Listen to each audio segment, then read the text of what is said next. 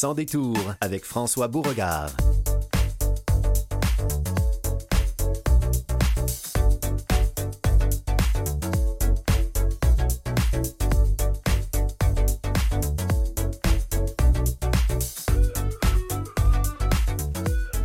Bonjour tout le monde, ici François Beauregard, 29 janvier 2024. Vous écoutez Sans détour à l'antenne, l'antenne virtuelle, hein, on va dire, de Canal M de Vues et Voix. Nous allons faire un tour du côté du Saguenay-Lac-Saint-Jean. Nous allons avoir le plaisir de rencontrer Élise Duchesne, professeure titulaire, unité d'enseignement en physiothérapie, professeure à l'Université du Québec à Chicoutimi. Une, découverte euh, prometteuse euh, pour euh, soigner ou enfin atténuer la dystrophie myotonique de type 1, une maladie rare mais qui a une prévalence importante dans ce coin-là. Également, Steve Ménard et Suzy Hudon, des intervenants de la table régionale des intervenants prochains dents, un bottin répertoriant les différentes ressources du Saguenay-Lac-Saint-Jean. Hein, voilà, alors ça bouge au Saguenay, on leur en parle une fois plutôt qu'une, deux fois plutôt qu'une. Élisane Pellerin sera avec nous pour la revue de presse comme d'habitude. Nous allons faire un petit clin d'œil aux impatients.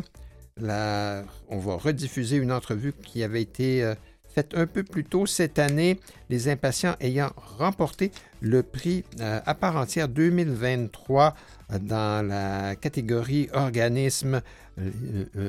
les impatients, ce sont des impatients créatifs, on va dire ça comme ça. Pour commencer, on a le plaisir d'avoir à notre micro Julie Châtelain, chronique bien-être.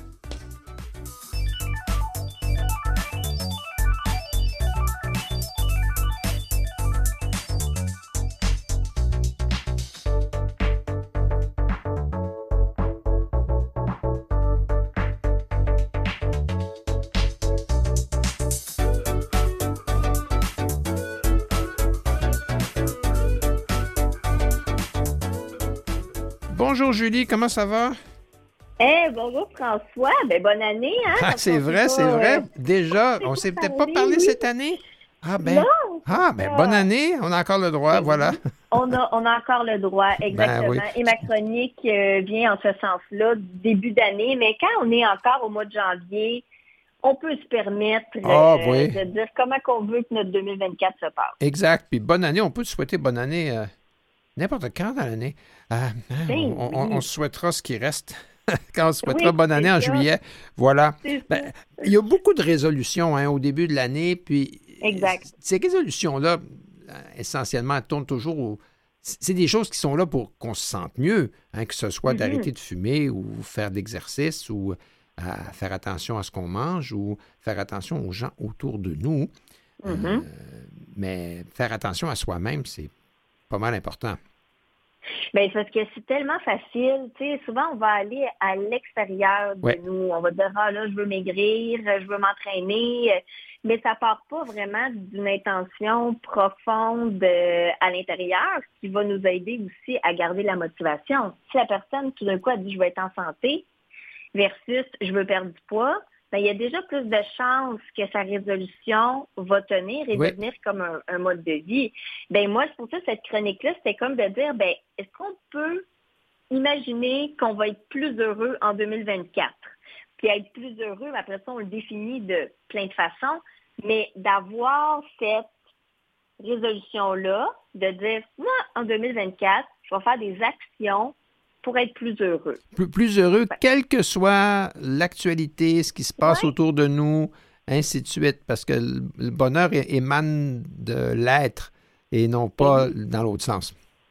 Non, non, c'est ça. Et c'est pas l'argent, c'est pas la gloire. Euh, c'est vraiment ce qui va faire la plus, plus grosse différence, c'est la qualité de nos relations sociales. OK. Hmm. Oui, et ça, c'est vraiment des études qui ont été faites par des chercheurs de l'Université d'Harvard sur une euh, période de 80 ans. Moi, ça m'impressionne tout le temps. Oui, c'est euh, fort. Oui, ben oui, ils, ont, commencé, ils ont commencé à suivre euh, des gens dans, dans, la, grande région de Boston, oh. de tous les milieux, en se posant la question est-ce qui, qui, est heureux et qu'est-ce que les gens heureux ont en commun? Et puis, cette, cette recherche-là qui dure encore aujourd'hui s'étale maintenant sur plusieurs générations. Exactement. Ils se sont rendus compte que la première, première, première en tête de liste, c'est vraiment avoir une relation de couple positive. Oui. C'est vraiment l'un des plus grands facteurs de bonheur. Et les études, là, ils vont conclure que les gens qui sont en couple, mais qui sont heureux, là. Heureux. Hein? Non, non, mais c'est heureux dans le sens que là, on parle pas de des gens qui sont dans une relation toxique, là. On parle vraiment de ceux qui sont dans une relation où est-ce que ça va bien. Ouais. Oui, il peut y avoir des petits conflits, mais ça fait partie de la vie aussi, là. Donc, c'est pas le fait de dire que l'on est heureux parce qu'il n'y a jamais de chicane, c'est pas ça. Mais il y a une relation où est-ce que les partenaires sont heureux, ben ils vont avoir un indice de bonheur qui va être plus grand que les célibataires. Oh, d'accord. Alors, vaut mieux, à- vaut mieux avoir une, une- une vie de couple heureuse qu'un célibat heureux. Oui, exactement. Mais en fait, moi, tu sais, je, je, je connais personne qui va dire euh, Ah, moi, euh, si je peux euh, m'imaginer vieillir, moi, je veux faire ça seul. Habituellement, les gens, ils veulent être accompagnés. Ils aimeraient Ouais. ça, vivre une, une relation de, de complicité de couple. Oui, Ben, exact. C'est vrai. Hein? Oui. Puis on le voit, on le voit dans les Euh, couples âgés quand le premier ou la Ben première oui. des deux décède là, Oui, euh, le conjoint, la conjointe survivante là, c'est, c'est, faut qu'elle, faut qu'elle se réinvente un peu.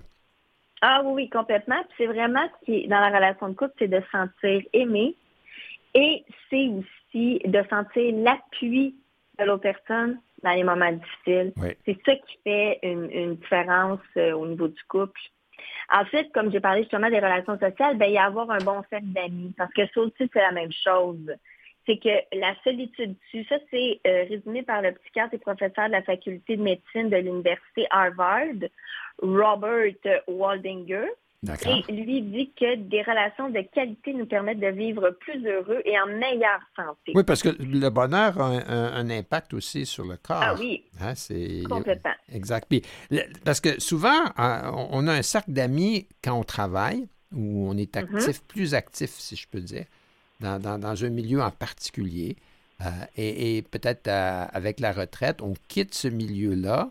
Oui, Puis là, on se retrouve euh, tout seul à la maison.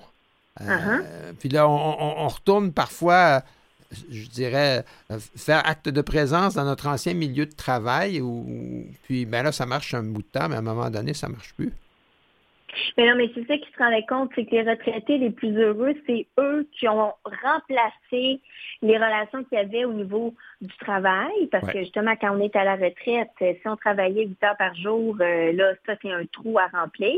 Et c'est pas d'aller euh, d'aller faire euh, une petite euh, discussion avec des gens, euh, tu sais, quand on prend un café ou tout ça. Tu sais, c'est vraiment de de remplacer par d'autres groupes, que ce soit Ouais. faire du bénévolat, de vraiment faire une activité où est-ce que c'est comme ma mère là, qui fait qui fait du tricot, là, elle fait des bonnets pour les, les petites têtes de bébés naissants de Oh! Sainte-Justine. OK. Ben, fait qu'elle contribue, elle fait quelque chose parce qu'elle sait que ça va être utile, puis en plus, ils font ça plein de, de petites madames de... Ils font des tricotons. Oui! Puis quand, puis quand on tricote, puis on est bon à tricoter, on peut quand même parler à quelqu'un d'autre en même temps. Ben non, mais justement, c'est ça. Donc, ce, ce côté-là, ben, je trouve que c'est vrai. Et là, on parle vraiment de, on parle pas de, de quelqu'un de 40 ans qui a son euh, sexe social. On parle vraiment des gens rendus à la retraite. Ouais. C'est là le, le défi pour pouvoir avoir une vie où est-ce qu'on va être le plus heureux. Il y a aussi encourager nos ados à créer des liens sociaux. Ça, je trouvais ça vraiment intéressant parce que là, on remonte euh, en prévention là, dans, dans le temps. Oui. Et ils se rendaient compte que les, en- les- jeunes, en fait, qu'on les a amenés à développer des saines habitudes, euh, habiletés sociales, entretenir leurs liens sociaux, en prendre soin, ben que ça va faire qu'ils ont plus de chances d'être des adultes. Ben, parce que l'habitude d'avoir un réseau autour de soi va être créée. Puis Oui. euh, ça va. Souvent, on a même des amis qu'on a rencontrés à l'adolescence qui vont, qui vont rester nos amis pendant l'âge adulte, même si parfois on se perd un peu de vue à cause du travail ou euh, des déménagements, des choses comme celle-là. Mais euh, d'avoir des. Moi, moi, je, je dois vous dire, Julie, je suis très chanceux. J'ai 65 ans, puis j'ai des gens que je- dont je peux dire qu'ils sont mes amis depuis 50 ans. Ah, wow! Oui, oui, oui, oui, oui. Ah, on a tout vu Ah. ensemble. là. Ah, wow! Ouais, alors Ben, ça, moi, je sais que ça va être euh, ça va être mon cas à 65 ans Ben, parce que bravo. j'ai des amitiés justement qui fait déjà euh, 25. Euh, il y a, des gens, il y a des, c'est ça. Alors, il y a des amitiés qui, qui, qui perdurent au-delà de l'adolescence, là. Et puis, euh, il y en a d'autres qui apparaissent au, ben cours de la vie. Oui, tout à fait. Alors, c'est vrai que c'est important d'encourager nos ados dans la phase de sociabilisation. Oui, exactement. De sortir de sa coquille. Oui, des fois, on ne met pas ça tant de l'emphase parce que les adolescents, souvent, c'est comme, ben oui, les amis, c'est beau, là. Ah, ça, ça oui. tourne autour des amis, des amis. Mais tu sais, souvent, c'est le contraire. Wow, on va encourager ça. Euh, il y a aussi, évidemment, ben, faire du sport. Ça, c'est sûr. Euh, là, on parle juste de pouvoir entretenir une activité, faire du vélo, sport d'équipe, peu importe, aller marcher mais en fait, le fait de faire du sport, ben, on va prendre soin de notre santé physique, psychologique, et parce que justement, on va sécréter de l'endorphine. Ça va provoquer un sentiment de satisfaction après le sport. Ça, c'est très positif aussi pour après ça, ben, être, euh, être plus heureux. Oui. On va sécréter naturellement les hormones. Euh, du bonheur, les hormones du, bonheur. Voilà. Puis, en faisant du sport aussi, on va rencontrer des gens qui ont des, des ben passions commune et puis on, peut développer des belles amitiés dans ce, dans ce cercle-là aussi. Ben oui, comme, comme toi avec les hiboux, justement. Ben oui, ah oui, les, les, hiboux, là, c'est pas juste quelqu'un d'autre assis à côté de nous sur le banc qui joue au hockey, non, là. Non. Ben non. Et c'est ça, c'est toutes ces relations-là sociales qui se créent à travers tout ça. Évidemment, les passions harmonieuses, ben, c'est un peu la même chose. Je trouve qu'il y a tellement de monde que, tu sais, qu'est-ce que j'aime? c'est quoi mes passions, c'est quoi? On dirait qu'en même temps, le mot passion, ça, on ça fait quasiment peur. Oh, ben, ouais, c'est comme, c'est comme une, une, une, émotion qui est trop forte, là. Ben, oui. Alors que faire du bénévolat, ça peut être une passion, là. D'accord. L'enfant, c'est de dire qu'est-ce qui nous rend heureux, mhm. heureuse comme activité. Ben, pour, je pense que ben, dans, dans ce créneau-là, euh, pour terminer, Julie, il y a quand même quelques quelques trucs hein, que tu nous proposes. Le premier, puis moi je trouve ça si simple, c'est euh, si vous n'avez pas les nouvelles d'un ami depuis longtemps, envoyez-lui un texto. Euh, oui. Parce que, en fait, des fois, on, déjeune puis on pense à quelqu'un. Ah oui, un tel, une telle, ça fait longtemps que je n'ai pas dit. Prends le téléphone, appelle. C'est ça. voilà. Ça, exact. Oui, ça c'est vraiment. Il y a aussi toute la gratitude, là, tu sais, justement, quand on a des belles relations dans notre vie, là, ben, je trouve que ça va avec ça aussi de, de, de même de prendre un temps le matin, hey, j'ai ces belles personnes-là dans ma vie, mais des fois, ça s'arrête là. ben non, je vais leur dire, je vais leur exact. Tout à fait. Euh, ça prend pas de temps. Là, il, il, faut arroser, il faut arroser ces fleurs. Voilà, c'est comme ça qu'on pourrait, on pourrait le décrire. Ben, merci ah beaucoup, Julie. merci, Julie, de nous avoir mis sur la bonne piste. Hein, il nous reste encore 11 mois ou presque. Dans l'année, on va en profiter. Ah oui, absolument. Mais merci beaucoup, François. Merci, à la prochaine. Merci, bye bye.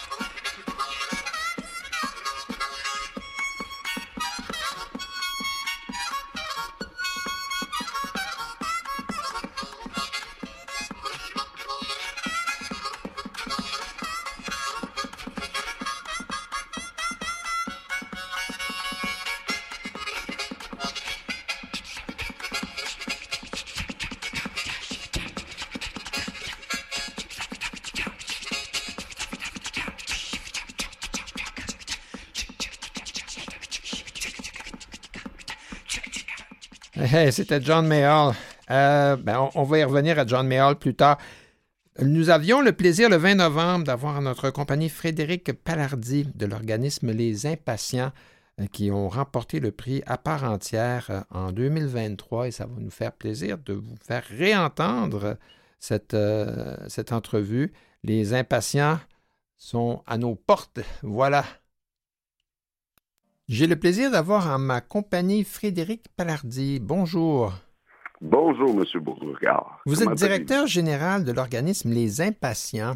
Euh, et euh, on, va parler des impatients, entre autres, parce que vous êtes finaliste pour le prix euh, à part entière 2023, qui va être remis dans une quinzaine par l'Office des personnes handicapées du Québec. Mhm. Mais aussi, bien au-delà de ça, ça vaut la peine de parler des impatients parce que vous avez une, une belle et longue histoire.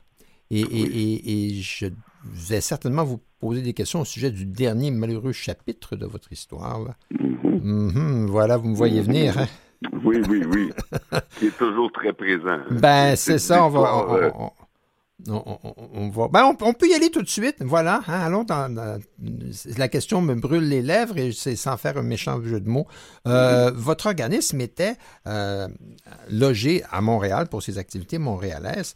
Euh, à l'intérieur du, euh, je dirais, du complexe euh, historio-collectif, le monastère du Bon Pasteur hein, sur la rue Sherbrooke. il y a eu un terrible incendie en mai dernier. Mhm. et comment vous en sortez maintenant? Parce que votre histoire doit ressembler à celle de d'autres aussi, mais... Oui, en fait, ce qu'il faut comprendre, c'est que c'était euh, les impatients, on a 25 sites. C'est ça, c'est pour ça que je tiens à parler du, de l'activité montréalaise. Mais 25 euh, sites qui sont gérés, entre guillemets, à partir du centre administratif, qui était situé justement au centre Sherbrooke, euh, donc au, au euh, du Bon-Pasteur. Alors, et en plus, sur ce site-là, on avait 6000 pieds carrés, donc il y avait un centre d'exposition, donc une galerie d'art, il y avait les locaux pour les artistes, pour les participants, surtout. Donc, il y avait 130 personnes de Montréal qui venaient euh, par semaine dans nos ateliers. Et il y avait toute l'équipe administrative qui était là. Aussi. Donc, les communications, le développement, le, euh, le marketing, etc., etc., et une boutique. Donc, euh, oui, c'était difficile. C'était le cœur. Euh, où est-ce que vous êtes maintenant? Vous êtes éclaté? Comment vous avez pu euh, sauver les meubles? En fait, on a très, très bien sauvé les meubles au niveau des ateliers. D'accord. qu'on a eu, donc, pour les participants, comme on a d'autres sites à Montréal, ben, on a un peu réparti les participants mais en plus, le Musée des Beaux-Arts nous a appelés, je, pense, je tiens à souligner que c'est eux qui nous ont appelés immédiatement pour nous offrir des locaux. Oh, c'est bien. Euh, gratuitement. Donc, les, participants sont leurs ateliers, la majorité de ceux qui venaient à Montréal euh, dans nos euh, locaux administratifs, ben, ils vont dans les ateliers au Musée des Beaux-Arts. Ben, ils s'en vont sur la rue Sherbrooke, mais plus loin dans l'ouest. Voilà. Oui. Hein? Mais dans un très bel environnement. Ça, j'en doute pas. C'est important. Exact. mais donc, je dirais, les, les impatiences, c'est sûr que vous avez eu euh, un, été euh, chaotique, mais là, maintenant, ça roule. En fait, euh, tout à notre honneur, on n'a rien arrêté. D'accord. dès le lendemain de l'incendie, on avait on participait à la, au Festival de bande dessinée de Montréal. Oh. Et les fameuses bandes dessinées, ben, étaient dans le bureau. Oui, oui, oui. au feu. Mm-hmm mais on a décidé d'y aller de l'avant parce que euh, c'est devenu, le lendemain, c'est devenu une espèce de site de rencontre pour les participants qui étaient un peu démunis, qui ah voulaient venir aux nouvelles, mais qui ne savaient pas trop qui appeler, euh, très désorganisés. Hein. Oui, ben oui, d'avoir vu ça ou d'entendre ça dans les médias que, ben que, l'édifice est en flammes, euh, ça doit être un choc. Et on était là depuis plus de 20 ans, puis il y a des participants qui sont là depuis plus de 10 ans, 15 ans. Donc, vous imaginez qu'ils ont perdu aussi... Euh, ben, leur second chez soi, oui, d'une façon. Oui. Donc, on n'a jamais rien arrêté.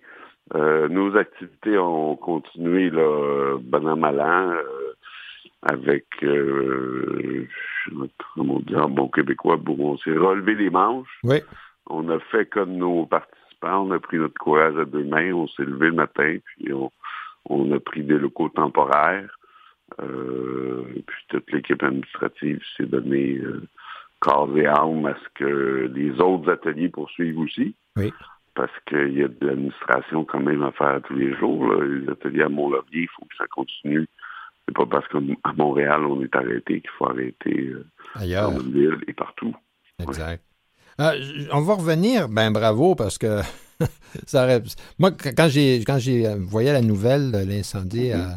au, monastère du Bon Pasteur, là, je pensais à, tous ceux qui y étaient euh, logés ou euh, enfin physiquement il y a des gens qui y habitaient là mais il y avait aussi beaucoup d'organismes et, mm-hmm. entre autres quand on pense à de l'art graphique Hein, on mhm. pense à des supports graphiques, on voit un incendie, là, on, peut imaginer euh, les, œuvres qui sont qui s'envolent en fumée.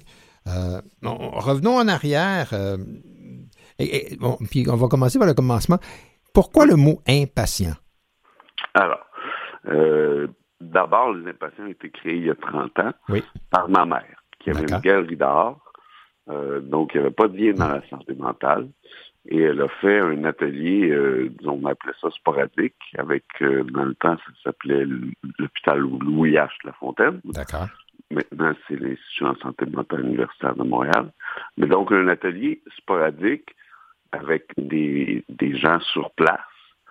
Euh, et ça durait deux semaines. Ils se sont retirés. Puis il y a quelqu'un qui a appelé de l'hôpital puis qui a dit, ben, ils font la file. Oui, voilà, vous avez créé un besoin. Là. vous avez, vous avez pas, je dirais, vous avez nourri euh, une inspiration. Maintenant, il faut continuer à la nourrir. Voilà.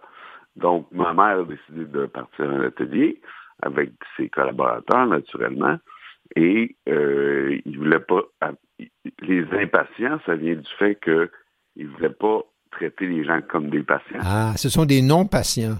Ce sont, mais ce sont surtout des gens, des personnes qui sont impatients de guérir, qui mhm. sont impatients d'aller mieux, qui sont impatients de créer, et non des patients qu'on traite. Avec, euh, oui, par, par, une thérapie euh, formelle. Oui. Et en plus, le petit côté poétique, artistique, c'est que ça fait référence également à la fleur impatiente. Ah, oui. Qui représente bien, si vous connaissez un peu les fleurs, c'est que cette fleur-là pousse bien à l'ombre. C'est vrai, c'est juste. C'est la fleur la plus facile euh, en, horticulture, si je peux dire, là, pour quand, on commence un jardin.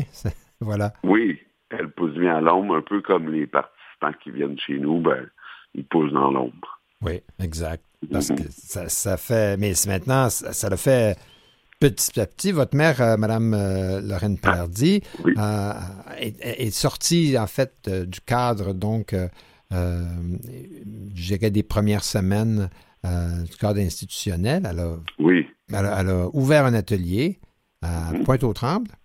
Oui. Et, c'est de là que c'est parti. Exactement. Et un des grands faits, ça a été justement marquant, ça a été le déménagement au centre-ville. D'accord. Dans un magnifique espace, parce que ça faisait partie vraiment des critères. C'est que la santé mentale, on, je dis toujours, pourquoi on pourquoi on s'entoure de beau chez nous? Pourquoi on décore chez nous? Euh, ben, c'est un peu la même chose. Ma mère voulait sortir la santé mentale des endroits lugubres, des hôpitaux. Donc, euh, le site est important. Alors, de, s'établir dans cette magnifique euh, espace est un grand pas de l'avant qui a fait que par la suite, on a développé d'autres ateliers et maintenant, c'est rendu un peu notre force, c'est que on développe, mais on développe euh, la santé mentale, c'est beaucoup plus que des bipolaires et des schizophrènes. Donc, c'est aussi de l'anxiété, c'est aussi, on travaille avec les jeunes, on travaille avec la DPJ, on travaille avec euh, même des écoles, on fait des ateliers sporadiques avec les policiers de Longueuil, on a fait avec euh, les avocats de la défense. Donc, ça touche vraiment toutes les sphères de la société et de la santé mentale. Ben, et ce que vous dites est juste, puis je pense qu'au cours des cinq, huit dernières années, là, il y a beaucoup de tabous autour de la santé mentale qui commencent euh, à, tomber.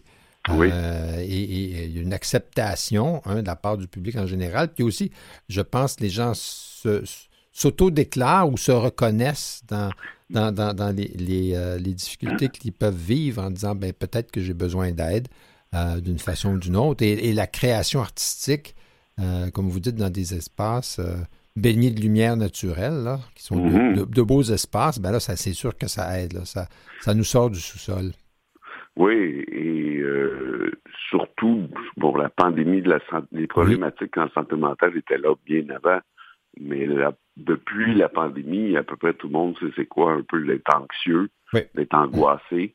Euh, maintenant, il y a l'éco-anxiété. Euh, si on regarde trop les nouvelles, c'est sûr qu'on finit par être déprimé. L'anxiété en boucle, oui. Oui. Alors, euh, malheureusement, on est dans la bonne business. Ben, et, c'est assez large parce que maintenant, après être sorti euh, de, Montréal, vous avez d'abord ouvert au, Bois-Franc, mhm. mais beaucoup plus large que ça. Maintenant, vous avez 22, 22 centres. Oui. 850 personnes par semaine, c'est beaucoup. Oui, et un peu plus même, mais je dirais que euh, c'est nous autres maintenant qui mettons les freins, euh, parce que là, on va en ouvrir trois prochainement en Estrie, coup sur coup, mais on a des appels d'un peu partout, Quai de la Madeleine, euh, en Abitibi, avec les militaires, avec d'autres jeunes. Donc, euh, si j'avais une grande équipe et les moyens, on serait déjà à Partout. 40 sites. En haut, oui. Parce que l'art libérateur, là, c'est pas... Euh, c'est universel. Alors, euh, ça, ça, va rejoindre beaucoup de gens, c'est normal. Ça, ça a commencé de façon pointue, mais... Et c'est pas ésotérique du tout. Hein? Non, non, du tout. Non, mais des fois, il y a un petit préjugé, là. Mais nous, on est référés, là, nos collaborations sont toujours avec les hôpitaux psychiatriques. C'est important de le noter. Euh, les références viennent souvent de psychiatres, de personnel de la santé. Donc, on a vraiment l'appui euh, du gouvernement, de, de, la santé et de la culture. Donc, euh, on ne fait rien d'ésotérique. C'est très, très tangible.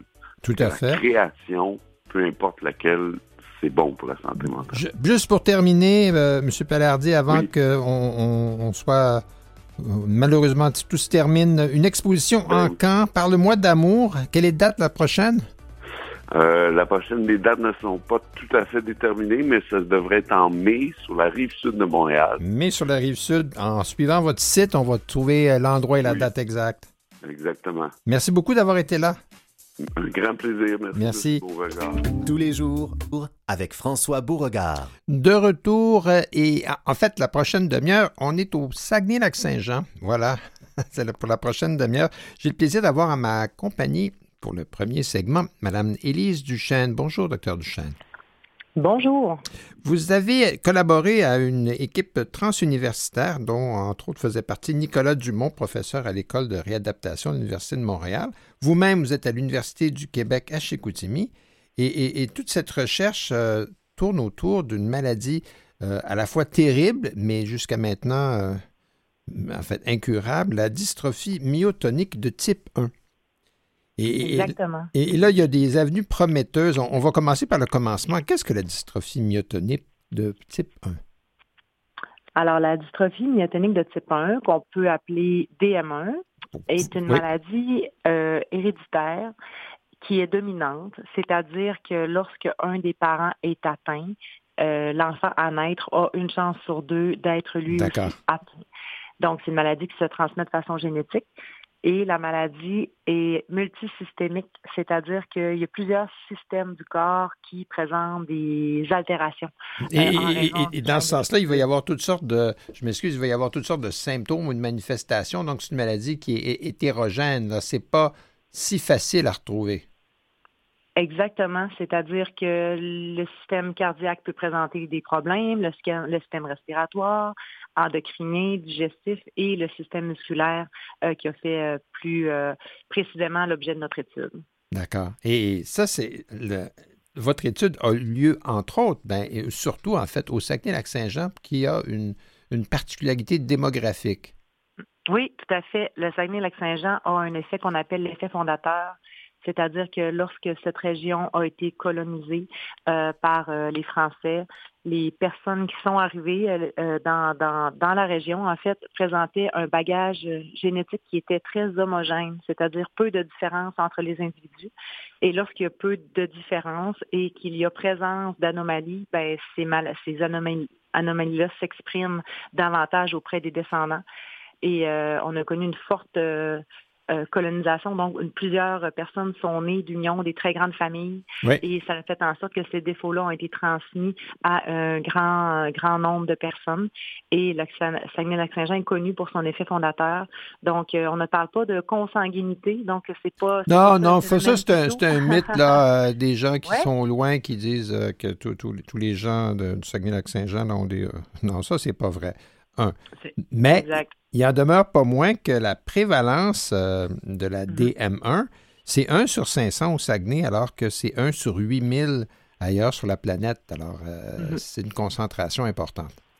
Oui, c'est une concentration importante de patients. Et euh, l'autre caractéristique, c'est que le Saguenay a été longtemps un peu considéré comme étant une île, c'est-à-dire là, on a le, parc des, des Laurentides là, qui était une voie qui, qui, est très, qui est très bien praticable, mais si on remonte à 10-15 ans, c'était c'était hasardeux de, de s'aventurer euh, dans le parc des Laurentides. Donc, les gens qui vivaient au Saguenay-Lac-Saint-Jean restaient dans la région, donc il y avait peu de mouvements migratoires. Donc, ces gens-là, ça a mené à une concentration là, assez importante de cette maladie-là, ce qui euh, a comme caractéristique de nous aider, nous les voilà. dans, l'étude de ces maladies-là en raison de la concentration. Bon, ben maintenant qu'on a, on a, si je peux dire, débroussaillé le terrain, puis on, comprend un peu euh, euh, de quoi il en retourne. Maintenant, parlons, parlons du positif. Le fait d'avoir beaucoup de patients, ça vous a permis de mener une, recherche euh, pointue, efficace. Oui, tout à fait. La, la recherche s'est déroulée en deux temps, je dirais. Avant mon arrivée, bien avant mon arrivée dans la région, euh, il y avait déjà une étude euh, qui était en place, une étude euh, on appelle ça une étude d'histoire naturelle de la maladie. Donc, on recrute un, grand nombre de participants et on évalue plusieurs, euh, plusieurs systèmes de leur corps pour voir c'est quoi la sévérité des symptômes qu'ils présentent.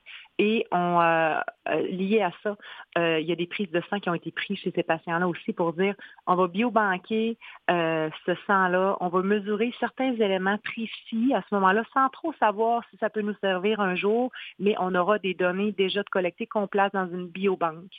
Euh, la, deuxième, la deuxième étape de cette aventure-là est, quelques années après mon arrivée. Donc, euh, je voyais les problèmes musculaires que vivaient les patients. Euh, ça me menait à une hypothèse là, que je souhaitais valider, vraiment au niveau des cellules souches des muscles.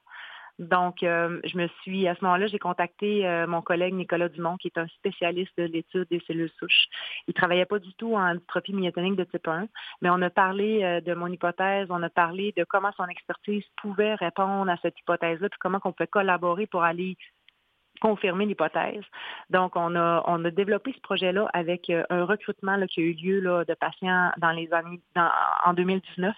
On a recruté des patients et ont été assez généreux pour qu'on accepte la, biopsie musculaire, qui est un, qui est un, prélèvement de muscle littéralement là, dans la cuisse du patient. Euh, suite à ça, on a étudié les, les cellules souches de ces patients-là pour se rendre compte que finalement, euh, on, est en train d'identifier une signature moléculaire qui était spécifique à la maladie. Ah, ils, ont, euh, ils ont tous, même si les symptômes peuvent varier, ils ont tous quelque chose en commun. Oui, c'était quelque chose de nouveau euh, qui, est connu dans d'autres maladies, mais qui n'avait pas encore été identifié en DM1, c'est la sénescence musculaire. Donc, c'est le fait que ces cellules-là deviennent trop vieilles trop vite. Donc, euh, ouais. Puis quand les cellules euh, rentrent dans, un, dans le processus de sénescence, elles se mettent à sécréter des facteurs inflammatoires de façon anormale. Donc, elles, elles, intoxiquent un peu leur environnement. Donc, tout ça explique pourquoi que les patients ont des problèmes au niveau musculaire. Donc là, nous, on l'étudie au niveau fondamental, mais on, on est allé raccrocher ça à ce qui avait été fait 20 ans auparavant où le muscle avait été euh, grandement étudié au niveau clinique et qu'il y avait des prises de sang qui avaient été prises et euh, dans oh! lesquelles certains marqueurs avaient été euh, mesurés.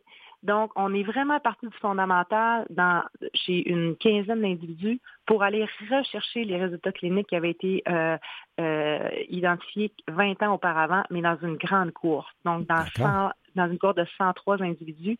Puis ce, mariage-là entre le clinique et le fondamental nous a permis de confirmer l'hypothèse. Donc, on est vraiment parti du, du, plus petit. On est retourné au niveau clinique qui nous a permis de raffiner l'hypothèse et de retourner ensuite au niveau fondamental.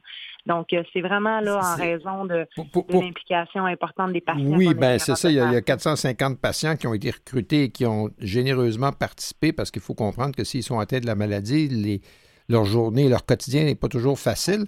Euh, là, maintenant, avec les données que vous avez euh, amassées, puis le, raisonnement qui s'avère être juste, euh, est-ce mm-hmm. qu'on a des pistes de, de, solutions, de traitement un jour? Oui, oui. En fait, ce que le, la nouvelle avenue thérapeutique que nous, on a euh, ouvert, je dirais, en, en DM1, est une avenue qui existe déjà dans d'autres maladies. Donc, la, la beauté de la chose, c'est qu'il y a déjà des médicaments qui existent pour ça, qui sont, dont les indications sont pour d'autres maladies. Et, qui peuvent être recyclés pour euh, s'attaquer à cette maladie-là. Donc, c'est déjà quelque chose qui pharmaceutiquement existe. Oui, tout à fait. Euh, c'est sûr qu'il y a des étapes de validation qui doivent être faites. Là, euh, approuver une médication pour une maladie donnée, c'est un processus qui est très strict. Donc, euh, tout ça reste à faire, mais vous avez raison de dire que la pharmacologie derrière, elle existe déjà. Oh, bravo. Alors ça, c'est, ça, y est pour beaucoup, parce que souvent la recherche d'un médicament qui est spécifique à une maladie, là, c'est très coûteux et ça peut être encore plus long. Donc ça, ça donne une est-ce que parmi les, est-ce qu'il y a des gens qui commenceront bientôt euh, euh, des, des, tests préliminaires pour voir si euh, comment vous allez fonctionner? Est-ce que, ça commence par les souris ou par les patients?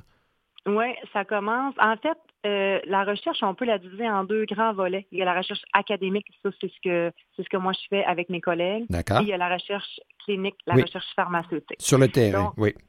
Oui, c'est ça. Donc, nous, le but de la recherche académique, c'est de faire avancer suffisamment les connaissances pour arriver avec une nouvelle avenue thérapeutique. Et là, après ça, on tombe dans le champ de la recherche clinique. Là, on est dans le privé, dans le pharmaceutique, qui, eux, vont reprendre les idées qu'on a générées pour voir s'ils peuvent développer un médicament.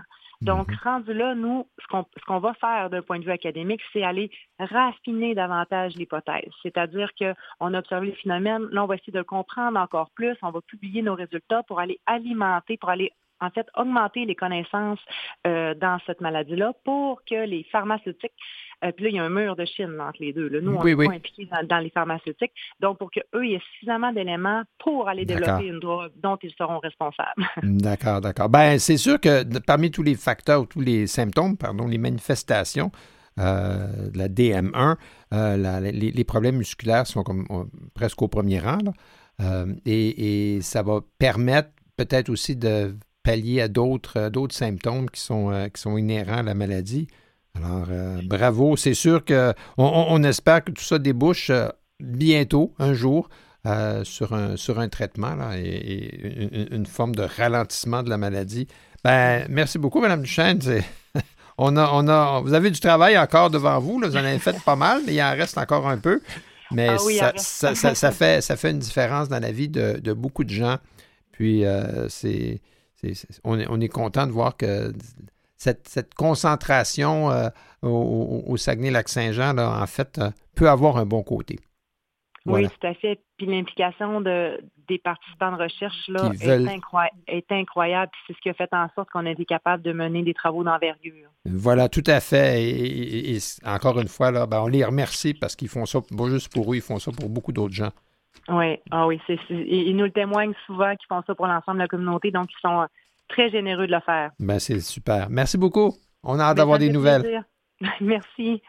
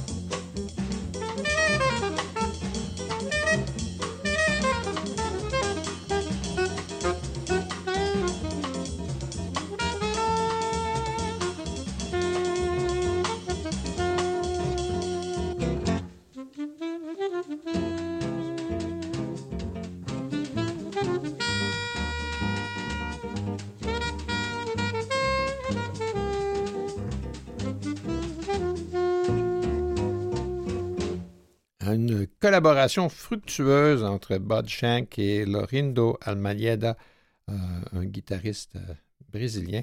Alors, c'est une, fusion samba-jazz. Voilà, ça s'appelait Carioca Hills. Nous avons, on reste au Saguenay-Lac-Saint-Jean pour un autre quart d'heure. On va avoir le plaisir de discuter avec M. Steve Ménard. Bonjour, M. Ménard. Bonjour, bonjour. Bonjour. Et euh, je dirais votre collègue ou votre collaboratrice ou votre euh, partenaire, Mme euh, Suzy Hudon. Bonjour, Mme Hudon. Oui, bonjour. Madame Hudon, vous êtes directrice de la maison Répit dépannage d'Alma et, votre participation à, un bottin répertoriant les différentes ressources du Saguenay-Lac-Saint-Jean s'adressant aux personnes proches aidantes. Et, et, de votre côté, M. Ménard, vous êtes conseiller en développement régional euh, pour la région de la Saguenay-Lac-Saint-Jean. Alors, vous avez travaillé tous les deux et avec d'autres euh, pour mettre en place ce, ce bottin-là. Comment, comment l'idée est venue? Euh, ben, en fait, euh, au, au Saguenay-Saint-Jean, il y a plus de 450 organismes communautaires et ce qu'on souhaitait, en fait, c'est que euh, les proches aidants puissent avoir un outil là, qui leur faciliterait la vie dans leur recherche là, pour avoir du soutien ou des services. Donc, en collaboration avec la TRIPA, le, le CIUS Saguenay-Saint-Jean et l'Appui, on a pris le temps de rencontrer l'ensemble des organismes sur le territoire du Saguenay-Saint-Jean qui offrent des services aux personnes proches aidantes afin de les répertorier, euh, puis de faire en sorte que euh, justement on ait un outil là, euh, qui soit facilitant, puis que les personnes proches puissent consulter lorsqu'elles ressentent le besoin d'avoir de l'aide ou du soutien. La, TRIPA, c'est pour le dire, c'est la table régionale des intervenants proches aidants. Voilà. Le CIUS, bien ça, il y en a partout des CIUS. et l'appui est un autre organisme de la région. Euh, ben, en fait, l'appui est un organisme provincial euh, qui a des tentacules un peu là, dans toutes les régions du Québec. Là. E, exact. Et, de votre côté, Mme Hudon, ben, c'est, étant directrice de la maison Répit euh, dépannage d'Allemagne, vous êtes, mm-hmm. vous, êtes, votre organisme, vous êtes en, première ligne là, pour aider les proches aidants. Oui, exactement. Nous autres, l'enjeu, en fait, c'est de se faire connaître davantage. C'est, ça qu'il faut multiplier le partage de, nos ressources. Euh, puis le bottin vient justement, euh, écoute, c'est un travail qui a été fait, c'est extraordinaire pour nous autres parce que euh, faut se faire connaître de plus en plus, c'est les proches aidants, déjà de se reconnaître eux autres comme proches aidants. C'est vrai. Fait que quand ils voient des services, ben OK, il y a des services, on est appuyé, ils ont besoin, eux autres, euh, d'avoir un accompagnement, de pouvoir participer à la vie aussi euh, dans la société. Fait que c'est ça qu'on leur offre. c'est important de multiplier toutes euh, ces informations-là. Oui, tout à fait, parce que comme vous le dites, les, gens parfois sont proches aidants puis ils ne savent pas. Exact. C'est comme si la situation petit à petit se, créait dans, dans, la famille ou dans l'entourage. Puis après ça, ben, éventuellement, c'est très lourd à porter puis on peut se sentir euh, seul euh, à, porter euh, tout, ce fardeau-là. Et là, ce bottin-là, quelqu'un qui ne sait pas par où commencer, mais qui a bien l'impression qu'elle est en train d'aider quelqu'un qui est proche, comment est-ce qu'on peut leur trouver ce bottin-là? Par où commencer? Le bottin, en fait, est disponible sur le site Internet d'Icius Saguenay-Lac-Saint-Jean. Euh, dans le fond, c'est quand même assez facile. sur la page d'accueil, il y a un onglet là, euh, qui s'appelle Proche aidance et usagers. Euh, puis à partir du moment où on clique là-dessus, on a accès directement au bottin. Donc, c'est vraiment un outil convivial qui est bien divisé, en fait, là, parce que, mettons, bon, moi, je suis proche aidant d'une personne atteinte de la maladie d'Alzheimer, ben, je vais aller consulter la fiche pour, dans le fond, tout ce qui touche les troubles neurocognitifs donc, à ce moment-là, ben, je ne suis, suis, pas éparpillé dans, plein, plein, plein de ressources qui ne me concernera pas. Je vais pouvoir consulter directement les organismes qui euh, peuvent me, soutenir et venir, me venir en aide selon euh, mes besoins puis selon aussi les enjeux que je vis. Parce que, euh, Mme Hudon, vous le savez, de par votre, ce que vous faites sur le terrain, les, les, proches aidants s'occupent de personnes qui peuvent avoir toutes sortes de problématiques. Mm-hmm. Oui, comme euh, nous autres, notre organisme, c'est ça, des troubles du spectre de l'autisme, euh, de la déficience intellectuelle. Euh, il y a des personnes âgées en perte d'autonomie aussi. Fait que tous ces, belles personnes-là, ben, nous autres, on en prend soin et ça permet aux proches aidants de prendre soin d'eux. En fait, c'est de prévenir et soulager leur épuisement physique et moral. Fait que c'est, on est très, très, très important. Que... oui, ben c'est sûr. Mais et, puis, puis, avoir des gens qui sont proches aidants parce qu'ils ont quelqu'un, euh, euh, par exemple, qui, qui, a le cancer en phase terminale, ou ça peut être des enfants qui ont des, des handicaps, des limitations physiques très importantes.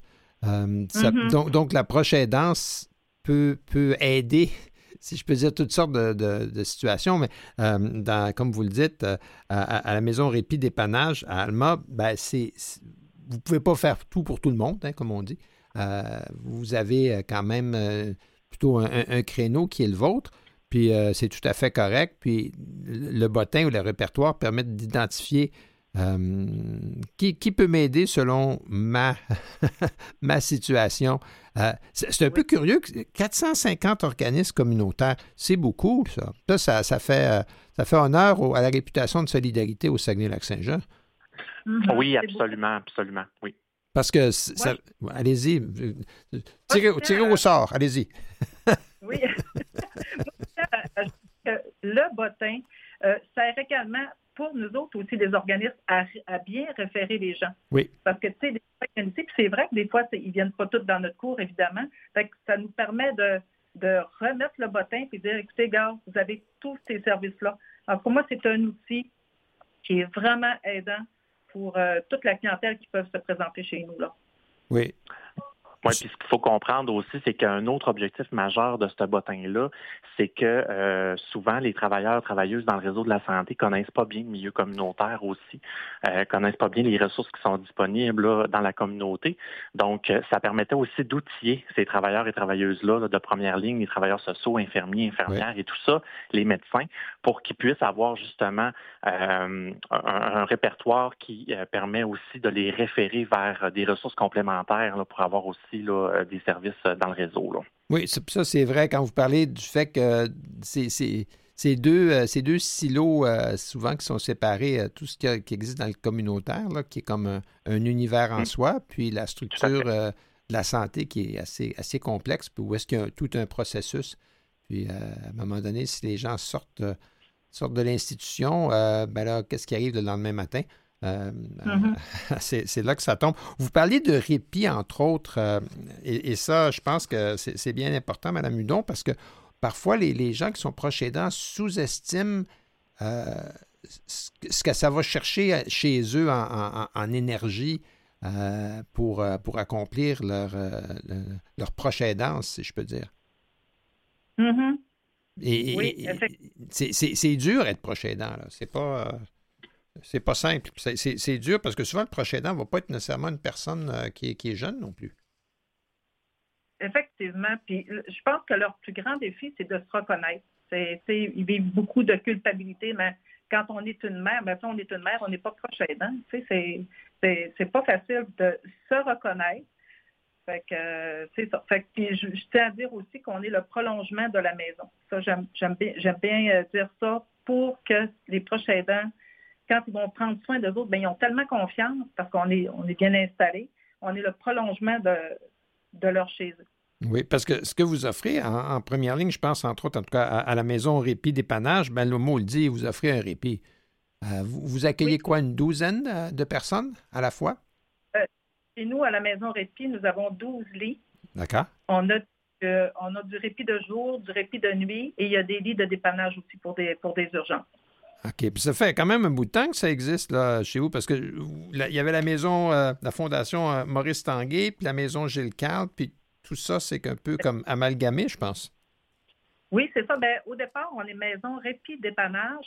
Il s'est greffé à nous euh, la, la, maison Maurice Tanguay en 2007 et en 2020, nous sommes devenus aussi maison Gilles Carle pour les personnes âgées en perte d'autonomie. D'accord.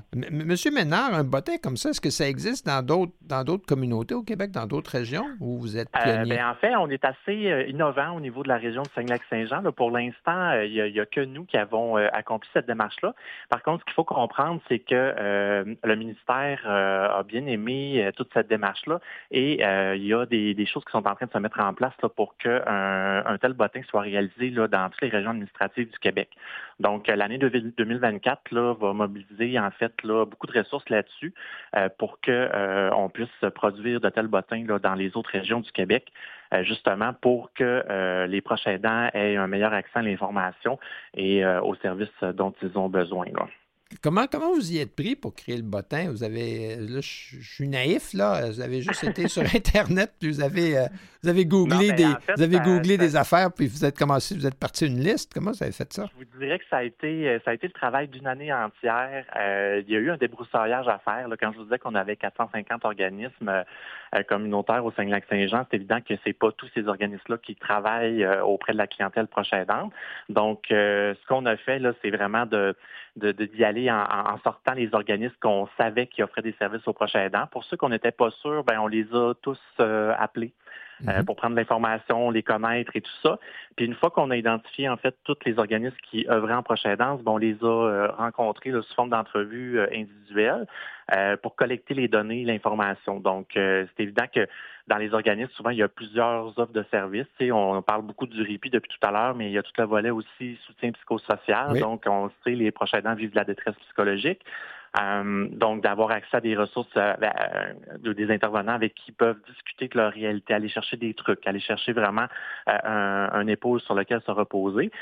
mais il y a aussi des services de formation, d'information aussi. quand on est proche aidant d'un proche qui est atteint d'une maladie quelconque, ben, des fois, de bien connaître la maladie, de savoir comment intervenir aussi, ça peut être très, très, très, très aidant. Là. Notamment, exemple, la maladie d'Alzheimer, je reviens avec, avec ça. Avec toute son évolution, ben oui. Ben, c'est ça, exactement. Des fois, c'est dégénératif, donc ça va s'échelonner sur plusieurs années. Donc, on est en mesure des fois d'outiller, de, préparer les prochains aidants là, à, toute la trajectoire qu'ils vont, vont vivre au cours de leur parcours de prochains aidants. Oui, parce que ce qui est vrai, c'est que souvent, les organismes sont soit euh, d'une nature géographique ou d'une nature, euh, je dirais, problématique. Alors, ou bien l'organisme s'occupe de personnes qui sont, mettons, atteintes d'Alzheimer, ou ça peut être euh, des, euh, un, organisme comme, euh, mettons, la Maison Répit d'épannage, qui, elle, est essentiellement dessert Alma. À, à, prime abord, c'est plus comme une, je dirais, un angle géographique. Alors, il faut comme mettre toutes ces pièces-là, puis voir les, les, les, recoupages, puis tout ça. Eh bien, ben, tant mieux si le ministère ben, je, les verrais mal placés de ne pas trouver que c'est une belle initiative. Là. Euh, tant mieux si, euh, si, on trouvait que c'était bien. Et puis, de voir peut-être que vous allez pouvoir passer, si je peux dire, votre expertise à, d'autres régions. Est-ce que vous allez avoir... oui? Il y a un comité consultatif national qui a été mis en place. donc, c'est sûr que nous, on a partagé, si on veut, là, toute euh, les, éléments de, collecte de données et tout ça. Euh, puis là, ben, on a un travail de réflexion qui se fait, qui se met en place là, pour justement pouvoir tout harmoniser tout ça, puis faire en sorte qu'on puisse avoir des, données probantes, là, euh, puis des, des, bottins, en fait, qui vont être harmonisés là, pour l'ensemble du Québec. Oui, parce que d'une région à l'autre, les, les, problématiques vont être différentes.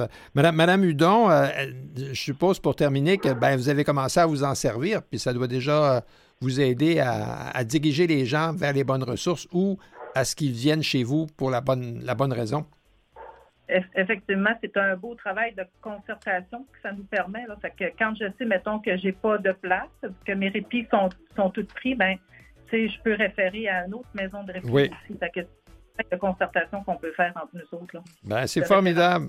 Merci, on espère que ça va faire tache d'huile. Tout à ben, fait, tout à fait.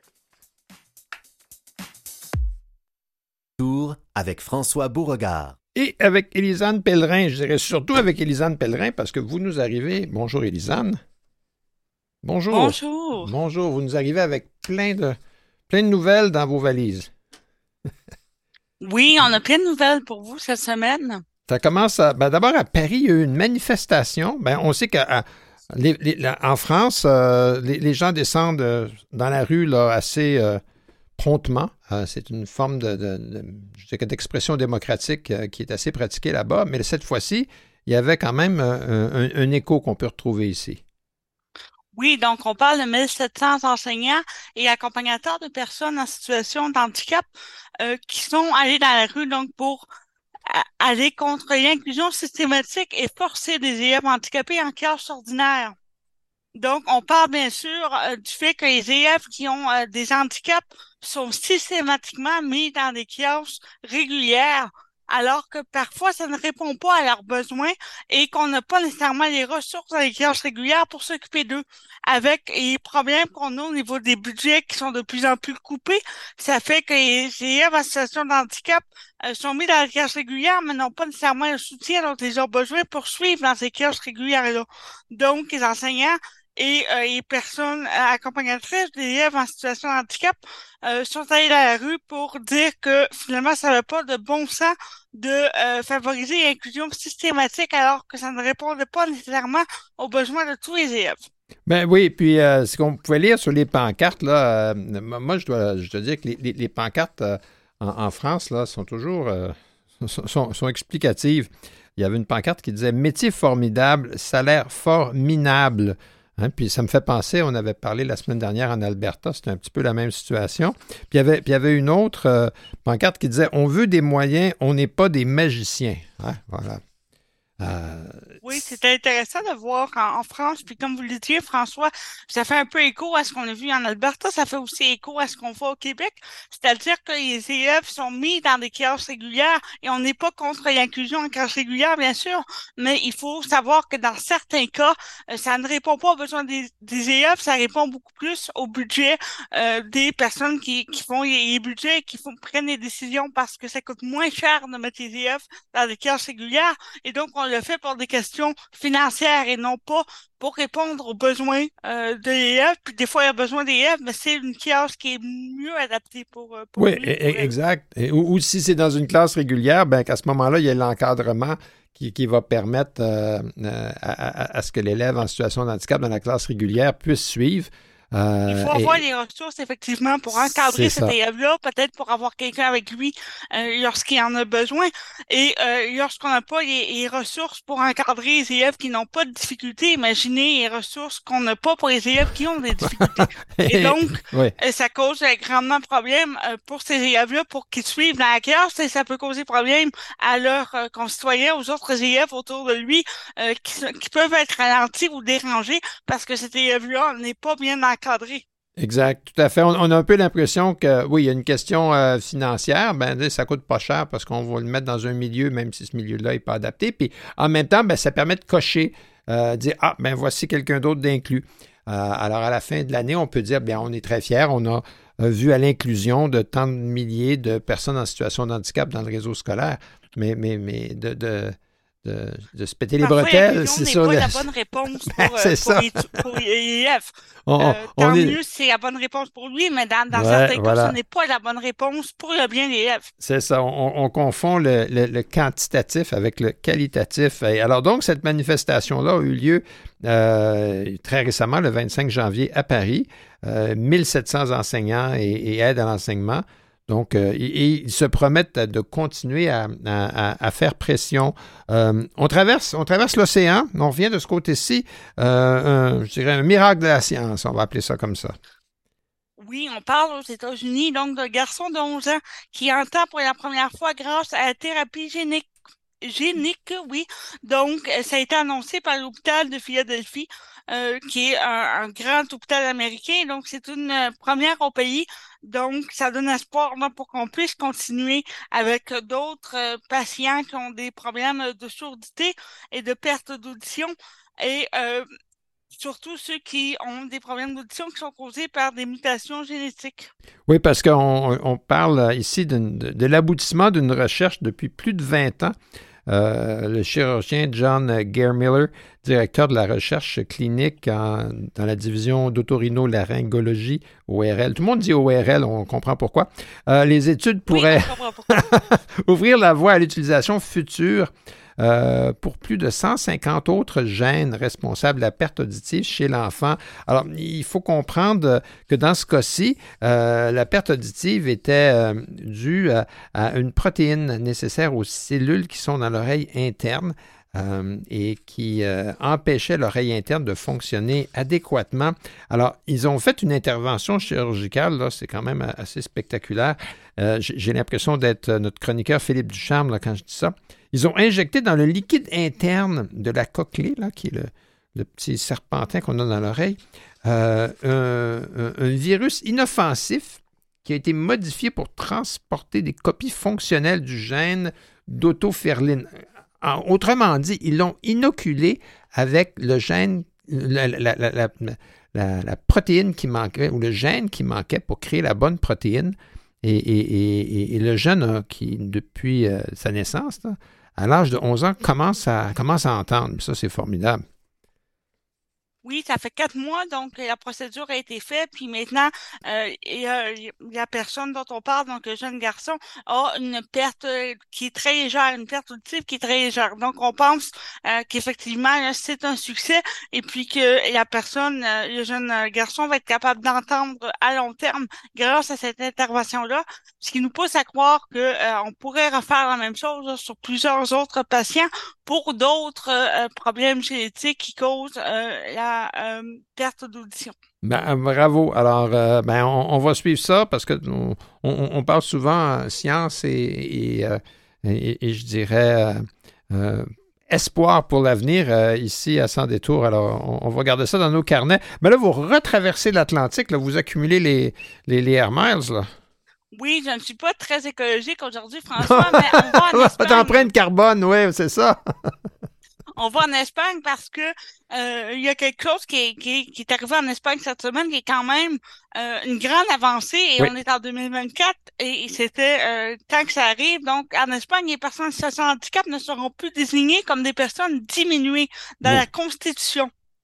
La, Constitution qui avait été pourtant, enfin, écrite en 1978, là. écrite en 1978, ça fait pas si longtemps que ça, mais jusqu'à aujourd'hui, François, jusqu'en 2024, les personnes en situation de handicap étaient considérées et écrites comme étant diminuées.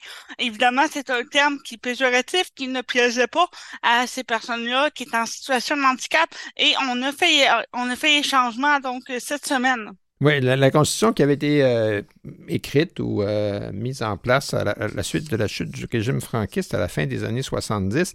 Euh, et, là, ça va être supprimé, ce terme-là, tout à fait dégradant.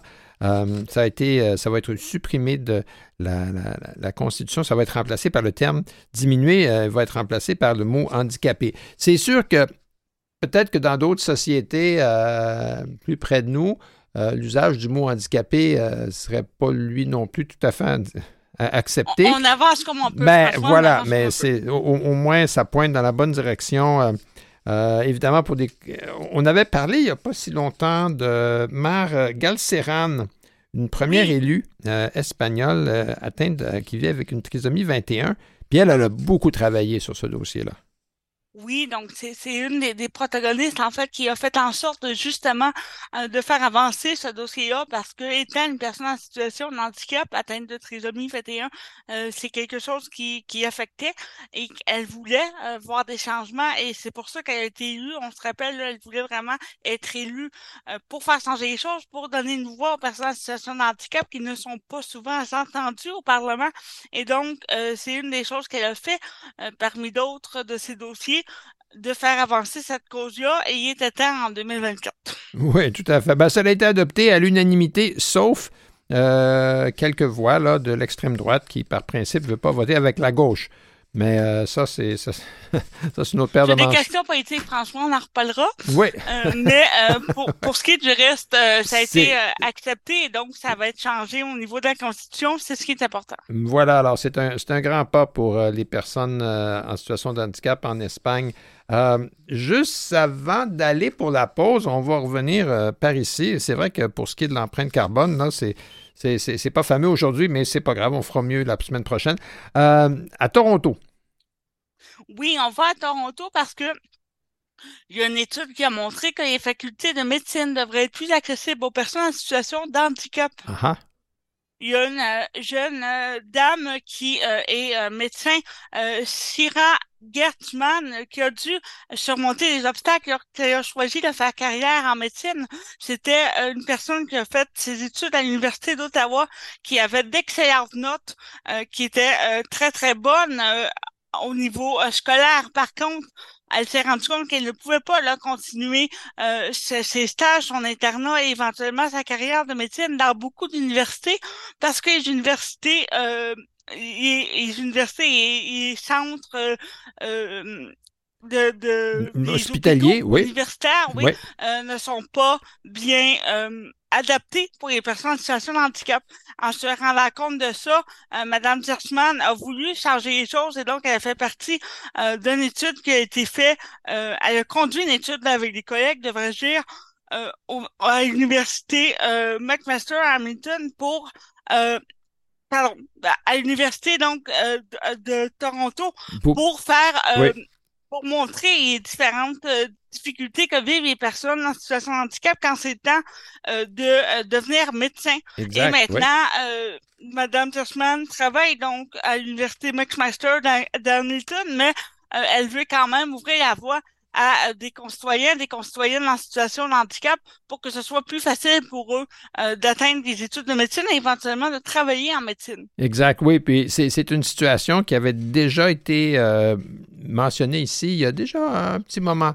À l'antenne euh, ici à Sans Détour avec euh, il, y a, une association des, médecins médecins canadiens qui vivent une situation d'handicap et qui déjà euh, voulaient militaient pour qu'il y ait une plus grande accessibilité des, cours parce que parfois la situation d'handicap va faire que les stages d'internat ainsi de suite doivent être euh, l'objet de certaines adaptations. Et euh, donc, cette, euh, étude-là, qui s'appelle Tackling Barriers in Canadian Medical Schools, Admission for Students with Disabilities, hein, a été publié dans le journal de l'Association médicale canadienne. Alors voilà, ça l'a mis un peu l'Association médicale canadienne euh, au, je dirais pas au pied du mur, mais au moins les obliger à, à, se pencher là-dessus. Euh, ils ont réagi en disant que oui, déjà depuis deux ans, ils travaillaient là-dessus, qu'il y a un groupe de travail sur la révision des normes techniques euh, qui a pour mandat de mettre les normes techniques canadiennes en conformité avec la loi canadienne sur l'accessibilité. Ça donne l'impression qu'il y a encore un, un, petit bout de chemin à faire. Là. Il semble y avoir une bonne volonté. Ce sera une question de voir euh, comment ça, ça, se réalise sur le terrain. Euh, Ce qui est intéressant ou déprimant, François, c'est selon, c'est qu'il y a personne dont on parle, donc euh, la dame euh, Stewart Jasmine est atteinte donc de la maladie de Crohn. Donc on s'entend, ce n'est pas une atteinte fonctionnelle très grave. Elle peut très bien faire euh, des études médicales et être un très bon médecin. cependant, euh, même euh, une atteinte aussi légère, donc euh, pourrait l'empêcher d'être médecin, entre autres parce que elle faisait ses études à temps partiel, étant ah. donné que sa condition médicale était changeante et que parfois elle avait plus de difficultés à s'attarder à ses études.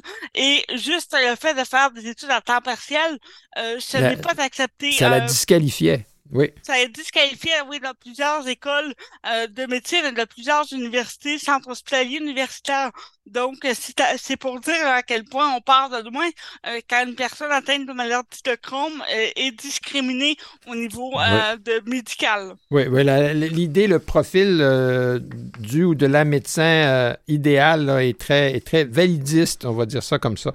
Euh, eh, mais, ben, tant mieux si ça bouge dans le bon sens, mais encore une fois, je pense qu'il y a, y, a, y a de l'espace à combler. Oui, voilà. Ben, après la pause, on s'en va à Ottawa.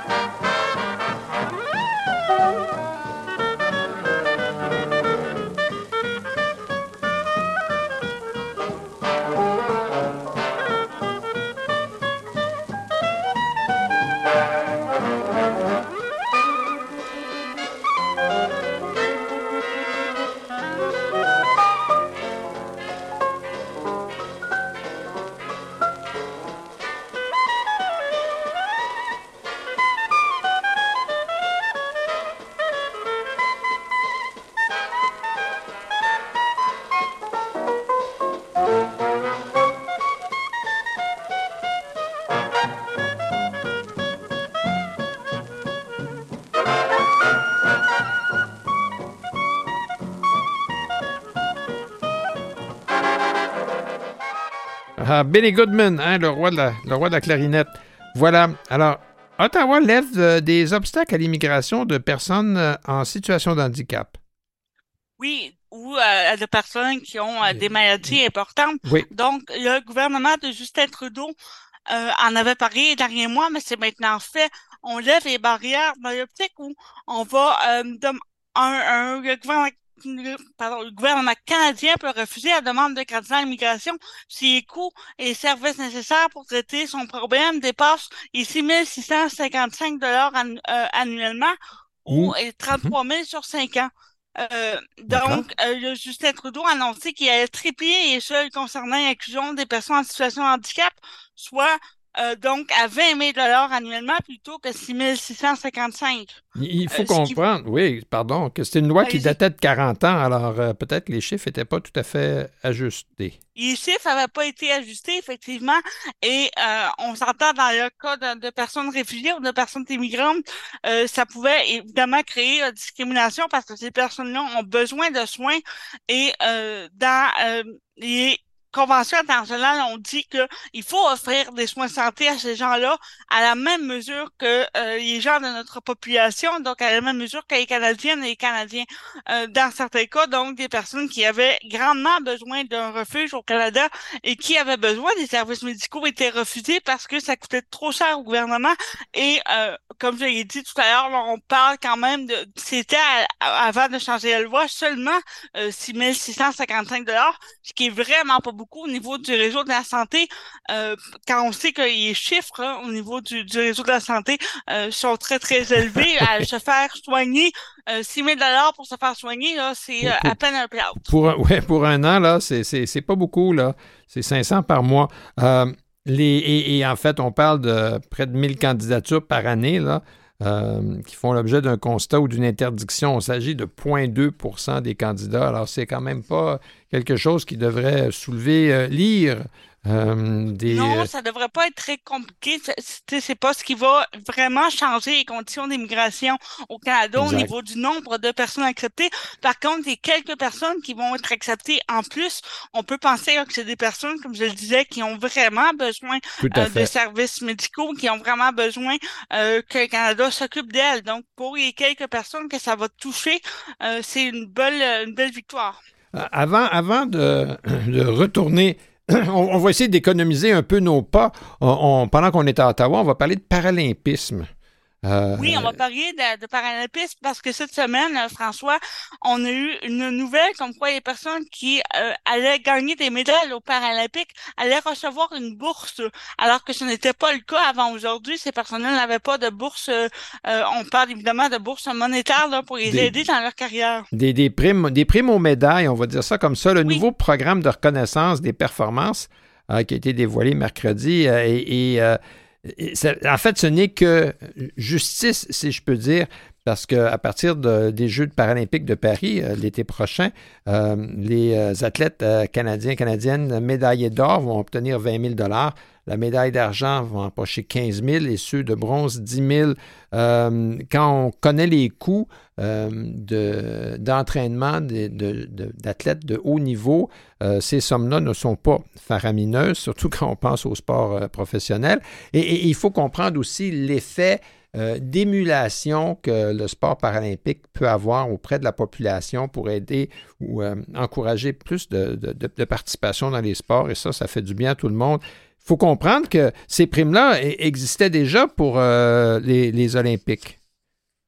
Oui, ben en fait, il y avait vraiment une différence au niveau des traitements, puis on, en a entendu parler à quelques reprises, au niveau des gens qui n'ont pas de situation d'handicap, donc qui vont participer aux Olympiques, euh, disons, normaux, euh, entre guillemets, eux euh, sont récompensés, ont des bourses, ont des, des, cadeaux qui sont importants aussi tout ça. Et dans le cas des Paralympiques, ils étaient un peu laissés de côté, ils n'étaient pas ou moins traités comme étant des, des athlètes, alors que dans les faits, ils s'entraînent presque tous les jours, au même titre que les personnes qui sont des Olympiennes. Exactement, ce sont tout autant des athlètes. Les, les primes à la performance étaient déjà en vigueur depuis les Jeux de Pékin en 2008 euh, dans, les Jeux, dans les Jeux olympiques, et non pas, mais alors que dans les Paralympiques, c'était pas le cas. Alors déjà depuis, euh, depuis 2008, là, il y avait un, fossé, une discrimination qui était. Euh, On a quelques 16 ans de retard, François, mais bon. Hein, voilà. 16 ans de plus, 16 ans de moins. Euh, Élection Québec euh, amène un projet pilote qui va être. Oui, Élection Québec amène un projet pilote dans différentes municipalités.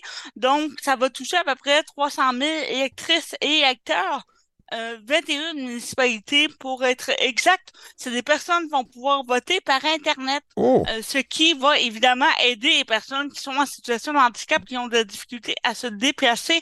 Euh, c'est un projet, vous l'avez dit, un projet pilote.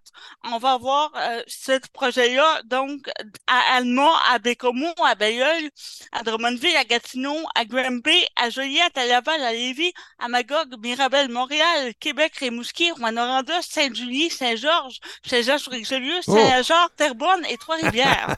Ben, ça, ça ratisse large, mais c'est très bien parce que, comme vous le dites, euh, les, personnes en situation de handicap vont parfois euh, préférer ne pas voter parce que le, euh, malgré tous les efforts consentis. sont pas euh, très bons. Il faut dire que maintenant, avec les nouvelles lois depuis quelques années, euh, il est euh, obligatoire d'avoir des endroits qui sont adaptés, donc qui contiennent des rampes ou des ascenseurs pour les personnes en situation de handicap. C'est maintenant obligatoire dans tous les lieux de vote. Par contre, il faut penser, par exemple, quand il y a une tempête de neige, quand il y a, la météo n'est pas favorable. Évidemment, pour les personnes en situation de handicap, au niveau, par exemple, des stationnements, euh, ça peut être très difficile de se rendre même si à l'intérieur euh, de l'établissement, euh, c'est adapté. Oui, tout à fait. Et puis, les adaptations sont, sont, je dirais, élémentaires. Là, c'est quand même pas. Parfois, ça, ça, fait, ça fait le travail, d'autres fois non. Alors, on, peut penser qu'il y avait peut-être une absence dans, le, dans la participation, un taux de participation qui, qui était moindre dû à ce manque d'accessibilité-là d'accessibilité-là, dis-je. Euh, évidemment, on espère que le site soit, soit convivial et, et accessible. Hein?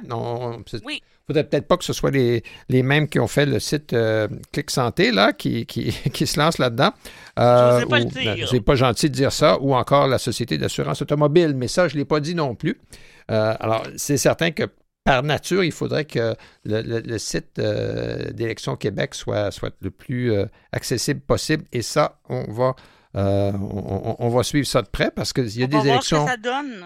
Oui, c'est un ben projet pilote, mais ça fonctionne bien, on peut croire que ça va être élargi à d'autres personnes parce que euh, non seulement, bon, pour les personnes en situation de handicap, c'est plus facile, mais on tente aussi d'aller rejoindre les jeunes qui ne veulent pas assez.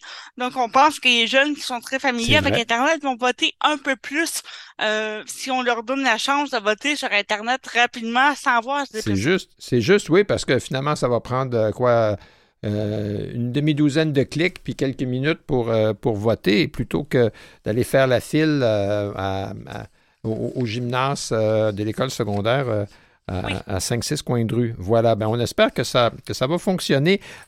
pour on, parlons, parlons télé, hein. il y avait un article dans la presse qui, qui nous annonce une nouvelle série d'ailleurs dont nous reparlerons ici à Sans détour, c'est certain, la série Vestiaire. Oui, série Vestiaire et ce qu'elle a de particulier, cette série-là, euh, qui va être disponible sur tout.tv et éventuellement sur Radio-Canada, c'est qu'elle met en scène des personnes en situation de handicap dans un vestiaire, vous l'aurez compris. Par contre, ces personnes-là sont jouées par des personnes qui ont euh, des véritables handicaps. Donc, pour une fois, on va euh, engager des personnes en situation de handicap pour jouer des personnes en situation de handicap. Oui, ben c'est Ami Télé, pour être plus exact, qui a, qui a piloter ce, projet qui euh, a vu euh, avec euh, Sphère Média d'en assurer la production. Et, même le, script, les personnes qui sont responsables de, d'écrire les textes sont, des personnes qui, vivent avec un handicap. Ce qui, est intéressant, Elisane, c'est que cette nouvelle série qui va faire, je dirais, étape au Québec, parce que c'est, ça va être un concept qui n'a jamais été vu ici, parce que de faire ce qu'on appelle dans le jargon du sitcom, de faire des comédies de situation à la télé avec des personnes en situation de handicap. Là, ça fait franchir un pas peut-être dans l'esprit de certains, tant mieux. Mais ça existe depuis 2011 en France, cette série-là. Euh, alors, vous pouvez. Oui, c'est une série qu'on a achetée en France ben pour la refaire au Québec, qui va, qui va être adaptée avec des handicaps de nos propres comédiens et par les personnes qui vont écrire pour le rendre le plus à jour possible sur les difficultés vécues ici au Québec. Exactement. Alors, ce, qui est, ce qui est intéressant, c'est que ça va euh, si vous, avez, ça pique votre curiosité, parce que ce ne sera pas euh, disponible sur Ami Télé avant le mois d'avril, vous pouvez aller sur YouTube puis aller voir la série française Vestiaire. Puis euh, c'est drôle. oubliez l'effet à prime abord de dire Ah, enfin, voici des personnes en situation de handicap qui sont qui, qui, qui, qui, vivent et qui, qui s'amusent. Mais les textes eux-mêmes sont, sont amusants. Et l'équipe française responsable de Vestiaire euh, en, France, est venu faire un tour sur le plateau ici euh, à Ami-Télé, me dit-on. Voilà. Ben, c'est pas mal tout pour aujourd'hui, Lisanne. Euh, on va. Oui, c'est tout. On se voit la semaine prochaine. Oui, oui. Puis j'ai une bonne nouvelle. À partir de la semaine prochaine, encore, à la demande populaire, encore plus de revues de presse. Hein? oui, à partir de la semaine prochaine, donc on fera un peu plus longtemps de revue de presse parce que quoi de plus sympathique que vous et moi, François? Ah, ben là, je sais pas, ce sera à d'autres de juger, mais je sais qu'on a beaucoup de choses à dire chaque semaine, puis on peut pas tout couvrir. Ben, j'aimerais remercier euh, Mathieu Tessier à la technique, Madame Claire Guérin à la recherche qui nous trouve euh, toutes ces personnes et ces sujets, et Élisane, bien sûr. Hein, on repart pour une autre tournée.